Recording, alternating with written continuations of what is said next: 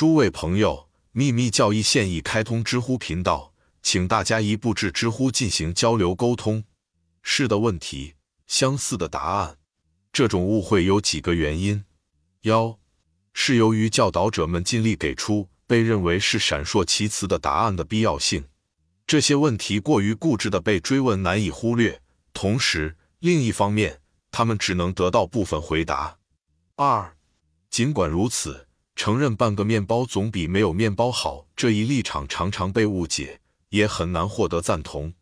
其中的一个后果是，有时欧洲的世俗信徒会沉溺于无谓的猜测，其中包括 A 与月球有关的第八球体之谜，和 B 地球链上的两个高级行星是我们熟悉的两颗行星这种错误的说法。除了地球之外，我们的星链上只有另外两个类地球的星球是可见的：火星和水星。密宗第一百三十六页，这是个大错误。而将其归咎于师傅的回答含糊不清与不完整的同时，学习者的问题本身也同样含糊不明确。有人问：除了水星以外，一般科学所知的行星中还有哪些属于我们的世界系统？现在，如果询问者脑海中原本是我们地球链或弦的世界系统，而不是太阳的世界系统，那么答案当然就可能被误解，因为回答是。火星等，还有其他四颗天文学一无所知的行星，无论 A、B 还是 Y、Z 都不为人所知，也无法通过物理手段看到它们，无论它们多么完美。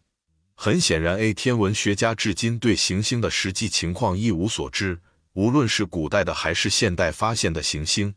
B 从 A 到 Z 都没有伴星，即太阳系中的任何星链的高级球体都不能被看见。当然。除了所有行星中排名第四的行星，如我们的地球、月球等等，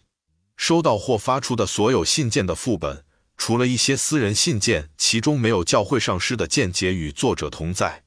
因为这是他的责任，在初期阶段回答和解释一些未触及的问题。尽管这些副本上有许多注释，但很有可能是由于作者不懂英语或害怕说的太多，可能把提供的信息弄错了。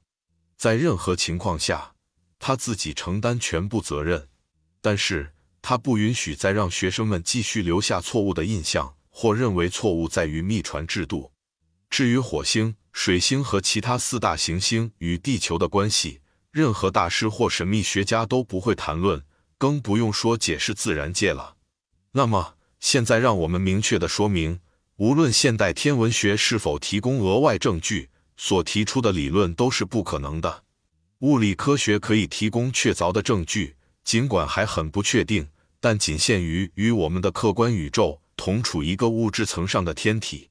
火星和水星、金星和木星，就像迄今为止发现的每一颗行星或那些仍有待发现的行星一样，就其本身而言，都是那些星链在我们这个层面上的代表。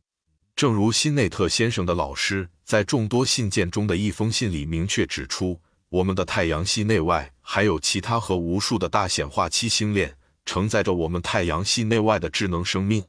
但是火星和水星都不属于我们的星球链，它们和其他行星一起是我们系统里的众多链中的七阶单元，并且这些都是可见的，就像他们的上级球体都是看不见的一样。如果仍有人认为老师信中的某些表达产生了误导，那么答案是阿门。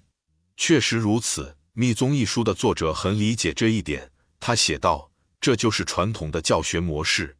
通过引起困惑，他们会或不会解除困惑，视情况而定。在任何情况下，如果竭力主张这可能早就解释过了，并且给出了行星的真实性质就是他们现在这样，那么答案是。”当时没有找到这么做的权宜之计，因为这将引出一系列额外问题，而这些问题由于其隐秘的性质而永远不可能被回答，因此只会变得令人尴尬。这从一开始就已明确表态，并且反复明确声明：从那低腰以后就没有神智学家，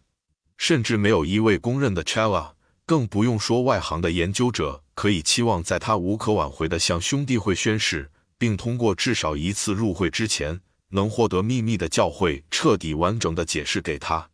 因为不可以向公众公开数字符号和编码，而数字符号和编码是神秘系统的关键。在同一封信中，不可能说清楚。作者的一位密宗老师写道：“试着去理解你所给我的问题涉及最高的启蒙。我只能给你一个总体观点，但我不敢也不会详细说明。”